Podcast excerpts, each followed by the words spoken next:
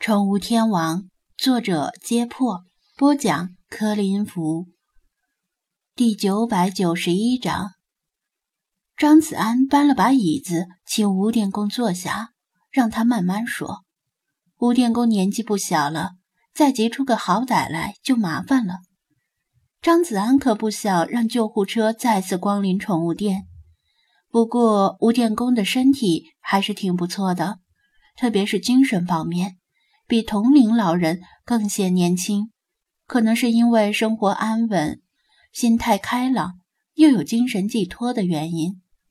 吴电工把气息喘匀，说道：“其实倒也不是什么急事，我着急是因为怕你又走了。前些天我来过你的店两三次，但看你都不在，于是我今天就赶了个大早。”着急忙慌的赶过来，怕你再出门。张子安一怔，心说他来找过两三次了，但是没有听其他店员说过呀。他前几天去了首都，这几天回来之后，又带着飞马斯出席了一系列滨海市组织的媒体活动，包括在滨海影视城的星光大道上留下飞马斯的爪印。确实，经常从早上出门，直到夜里才回来。吴电工没有遇到他是很正常的。他已经提前叮嘱过店员们，如果有人指名来找他，就替来访者登记一下。等他晚上回来时，视情况给来访者回电话什么的。但是这几天的来访者记录里没有吴电工呀。吴电工察言观色。见张子安以眼神询问陆依云，连忙补充说道：“哦，我来的时候啊，看你的店员都很忙，店里的顾客呢也很多，寻思着别给你添乱了，省得影响你的生意，在店外看了几眼就走了，没进门。”张子安点头表示明白了。那您这次来，嗨。还不是赵汉公那老小子，我都快成他爹了，整天替他操碎了心呐。吴电工唉声叹气道，一巴掌重重的拍在大腿上。其实，在吴电工一进门时，张子安就猜中了七八成。毕竟，吴电工是那种比较稳重的老年人，虽然走在街上泯然众人，但胜在四平八稳，不主动惹事。闲的没事儿也不去凑热闹，这样的人一般不会遇到什么特别紧急的事儿。吴电工的老搭档赵汉公简直是花样作死的典范，为了占便宜省钱，可以说是无所不用其极，而且运气还奇差无比。第一次从海边搬回的礁石里混进了波比特虫，第二次。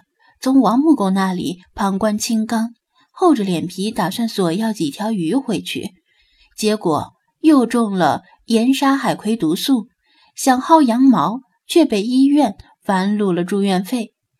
真不知道他是怎么活到退休的。听吴电工这语气，难道刚出院没几天的赵汉公又惹出什么幺蛾子了？说到这里。吴电工也很替这个老搭档觉得丢人，退休工资明明不少，平民家庭养鱼又花不了多少钱，赵汉公却总是想从牙缝里抠钱，钱倒是抠出来了，也把牙给崩了。吴电工有心不管他，由他作死，等他吃个暴亏就老实了，但又于心不忍。特别是上次盐沙海葵毒素事件，令吴电工心有余悸，生怕赵汉公自己作死，却连累到别人。据吴电工讲述，王木工搞出盐沙海葵毒素事件后，几乎成了整个小区的众矢之的，像过街老鼠一样，人人喊打，自觉没脸在小区里待下去。好不容易出院之后，连家都没回。直接跑到外地的亲戚家避难，外加调养身体，可能打算卖了工厂家属小区里的老房子，以后就不在滨海市住了。赵汉公出院的时间更早一些，没有王木工这个老司机开车，他着实消停了几天。面对大家痛心疾首的指责，他声称以后会痛改前非，再也不碰危险的东西了。但是家人让他别再养海水鱼了，他没有答应。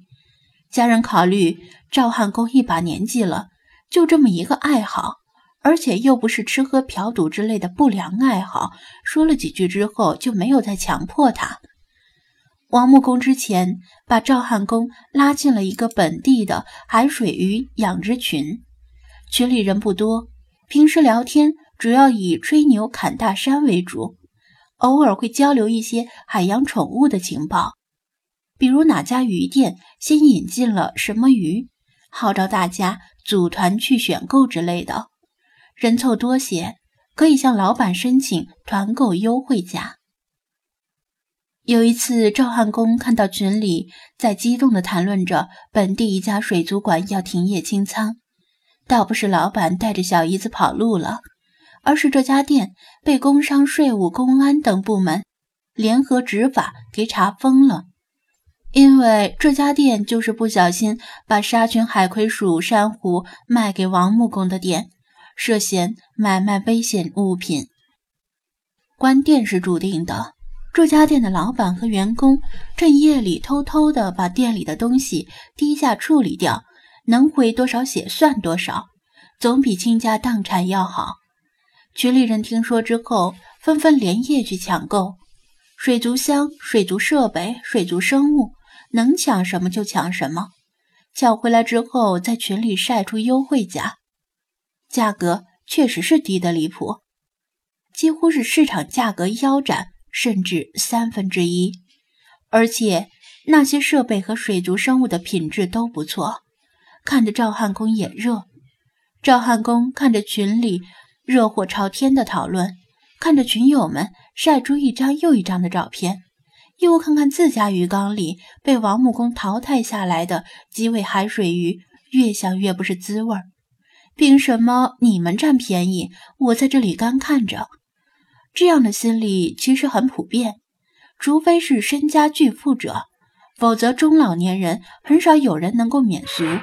别说腰斩价了，就算超市里的鸡蛋。突然便宜十几块，就能引来一堆老头老太太从清晨就排队抢购。赵汉公心里一合计，这是用低廉的价格买到高档水族生物的最佳机会。这样的机会不说是千载难逢吧，最起码十几年难遇了。过了这村，绝没有这店。若是再不去，东西就被别人抢光了。或者被联合执法部门彻底查封，那真要后悔一辈子。当然，要说他没吸取以往的教训，那是对他的污蔑。毕竟他不是记吃不记打的人。他吸取了教训，觉得危险总是出在活石和珊瑚上，于是他决定这次只买鱼，再便宜也绝不碰活石和珊瑚。买回来之后弄个纯鱼缸，这总没问题了吧？也不算是违背对家人的承诺。打定了曲线救国的主意，他跟家里人随便扯了个谎，吃了晚饭之后，说自己去吴电工家串门，可能挺晚才回来，让家里人先睡，别等他，然后就溜出门，连夜去捡便宜。